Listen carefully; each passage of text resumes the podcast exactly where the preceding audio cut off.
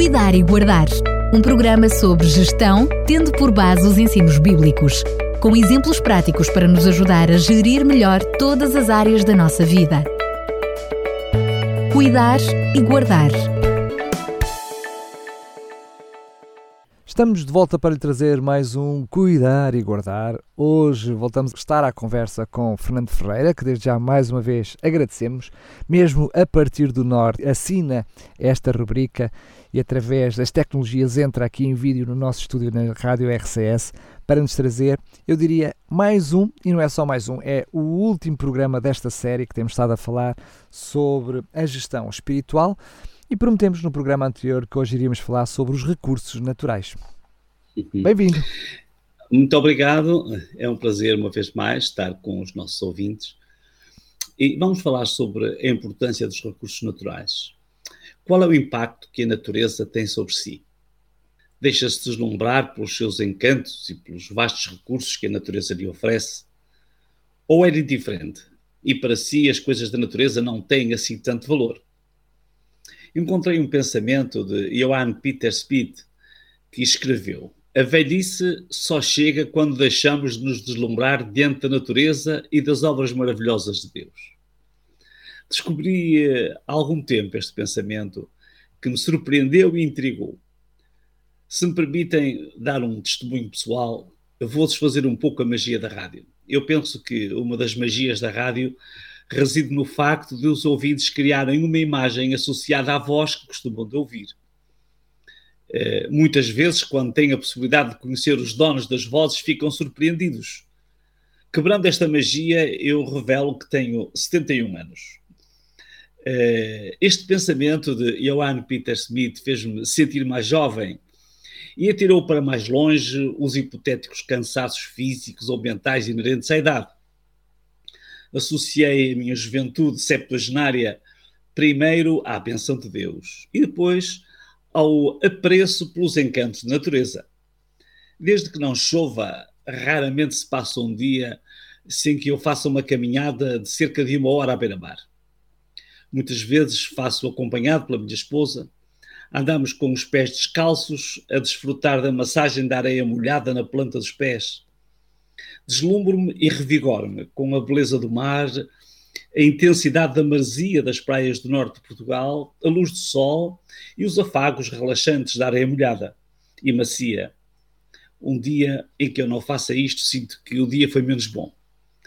Se não vivesse junto à praia, também me sentiria bem numa caminhada no Jerez ou em qualquer caminho rural. Uh, o importante é que a sintonia com a natureza faz sempre bem. Mas nestas incursões fico muitas vezes preocupado. Pelas praias encontro todo tipo de plásticos, garrafas, tampas de garrafas, sacos, cotonetes, eh, cordas emarinhadas e restos de redes de pesca que, em vez de terem sido reciclados, foram abandonados. Nas florestas, em muitos lugares, sobretudo naqueles que estão mais próximos das zonas residenciais, descubro resíduos de madeiras de construção, materiais, restos de móveis, peças de automóveis, eh, sucatas de eletrodomésticos, enfim.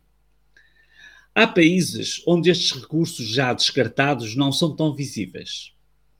Haverá um melhor aproveitamento ou reaproveitamento, uma boa estrutura de reciclagem ou talvez pode haver mais civismo.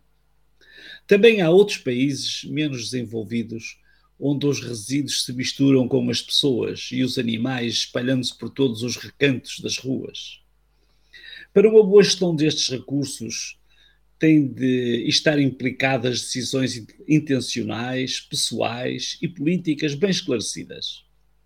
Devemos aprender a fazer um uso adequado das florestas, das árvores, da biomassa, dos outros produtos e mesmo dos resíduos florestais.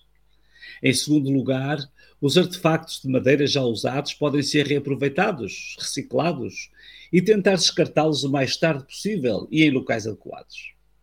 É necessário estimar e cuidar dos oceanos, usando com critério os múltiplos recursos que nos oferecem, respeitando e poupando esta vasta dimensão do nosso planeta, evitando degradar ou exaurir estas fontes de vida. Precisamos de motivar o aproveitamento melhorado da energia solar. Esta força da natureza que se renova ininterruptamente e contribui de forma significativa para a vida e para a saúde de todos nós. Devemos aproveitar a força do vento, que faz mover enormes veleiros e move o gracioso vira-vento das crianças, sem que para isso seja necessário usar pilhas ou combustíveis fósseis. Precisamos igualmente de olhar de forma diferente para os animais. Os animais esperam que os seres humanos cuidem deles. Mas também precisamos de olhar com mais atenção para os vegetais e os frutos que nos oferecem uma paleta de cores infindável, pejados de fitoquímicos, com indicações importantíssimas para a saúde. Deveriam ser mais bem conhecidos e melhor utilizados. Outras ofertas preciosas da, natureza são os cereais, as leguminosas. Os alimentos complementam o menu que cada dia a natureza nos presenteia. Cuidar dos recursos naturais e contribuir para o equilíbrio ecológico implica escolhas diárias daquilo que pomos na nossa mesa. Quem diria? Estas escolhas devem ser bem estudadas e fundamentadas para se tirar o melhor partido dos alimentos disponíveis. Vou-lhe dar uh, dois exemplos. O Dr. Jorge Pamplona diz-nos que com 1.400 gramas de milho teremos disponíveis cerca de, de 5 mil calorias. Poderíamos alimentar um habitante do terceiro mundo durante vários dias.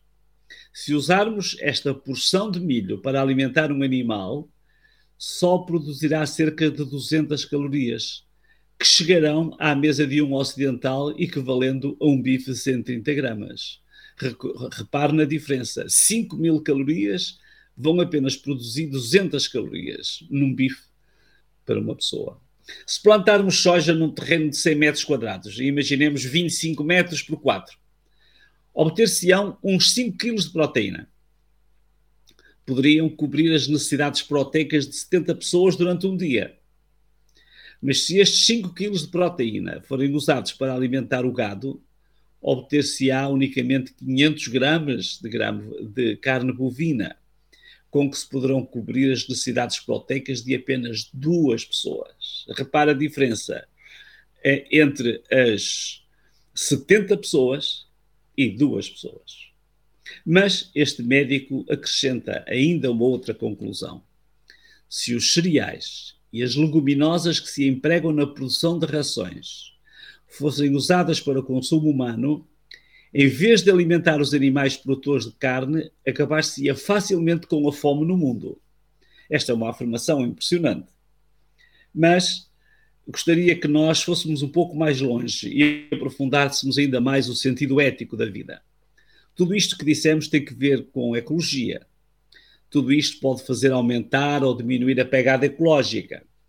Tudo isto tem que ver com a qualidade de vida de todos os seres que povoam o planeta Terra. Tudo isto também pode e deve ser visto por uma perspectiva espiritual. Voltamos a um parágrafo a que temos recorrido com muita frequência. Diz o texto: E criou Deus o homem à sua imagem. A imagem de Deus o criou, macho e fêmea os criou. E Deus os abençoou e lhes disse: Frutificai e multiplicai-vos, e enchei a terra, e sujeitai-a, e dominai sobre os peixes do mar, e sobre as aves dos céus, e sobre todo o animal que se move sobre a terra. Gênesis 1, 27 e 28. O Tratado de Teologia Adventista do Sétimo Dia é intensivo nas conclusões. Diz: a ideia de criaturas humanas como imagem de Deus aponta, acima de tudo, para o seu papel como representantes de Deus sobre a restante criação. E fundamenta-se em Gênesis 1 e Salmo 8. A função do homem deveria ser análoga à de Deus na sua esfera. E continua. Desde que a imagem de Deus foi posta nos seres humanos, a fim de lhes entregar o domínio da natureza, deve ela abranger tudo quanto capacita o género humano para governar na sua esfera como Deus governa na dele. Podíamos concluir eh, dizendo que certamente vamos encontrar crentes que tratam mal a natureza ou que a tratam com indiferença. têm sido ensinados aos crentes muitas outras perspectivas das crenças cristãs, mas estes ensinos, associados à origem do ser humano, têm sido ignorados. Têm-lhes eh, sido vedadas e, devido às influências culturais da sociedade, tendem a perder cada vez mais a visibilidade. Não acredito que esta insensibilidade seja intencional, mas citando ainda o referido Tratado de Teologia, partilho esta ideia interessante. O abuso costuma ocorrer da parte daqueles que têm acesso a uma herança, mas não têm plena posse dela. O relato do pleno domínio dado à humanidade enfatiza apenas que a conservação da natureza é do próprio interesse da humanidade. Deus deu aos seres humanos não apenas acesso aos recursos naturais da terra, mas também a plena administração dela. De acordo com a Bíblia, a natureza é a preciosa herança humana. Se acha que é herdeiro da natureza, não abuse desta herança. Se se sente herdeiro deste tesouro imponente e tão frágil, administre-o bem, ou pelo menos o melhor que souber. Permita-me sublinhar não abuse desta herança preciosa. Cuidar dos recursos naturais é um dever natural, cívico e espiritual. Para que não esqueça, isto é cuidar e guardar. Muito bem, chegamos assim então ao fim de mais esta série onde o assunto principal foi a gestão espiritual e vimos foram muitos e muitos programas que falámos debaixo deste grande tema, onde chegámos a este programa para falar dos recursos naturais. Significa que, de alguma maneira, todas as áreas da nossa, da nossa vida também têm uma dimensão espiritual. Mas a pergunta agora é óbvia. E então, agora que chegamos ao fim, vamos dar início a uma nova série do que é que vamos falar no próximo programa. Sim, nós vamos iniciar eh, uma nova série no início do ano e o, e o tema geral do nosso, do nosso programa, ao longo de alguns oito ou nove programas, vai ser sobre o novo começo. Nós vamos eh, buscar emprestado à Associação Internacional de Temperança uma ideia que é o New Start, o novo começo. Vamos refletir em cada semana como é que nós poderemos melhorar, como é que nós podemos iniciar melhor o ano que se aproxima. Vai ser este desafio que vamos deixar para todos nós porque todos temos que fazer alguma coisa para melhorar uh, a nossa saúde, o nosso bem-estar e daqueles que estão à nossa volta. Muito bem, Fernando Ferreira, mais uma vez, muito obrigado e já agora, um bom ano. Muito obrigado e bom ano também para todos os nossos ouvintes e para todos vocês. Cuidar e Guardar um programa sobre gestão, tendo por base os ensinos bíblicos, com exemplos práticos para nos ajudar a gerir melhor todas as áreas da nossa vida cuidar e guardar.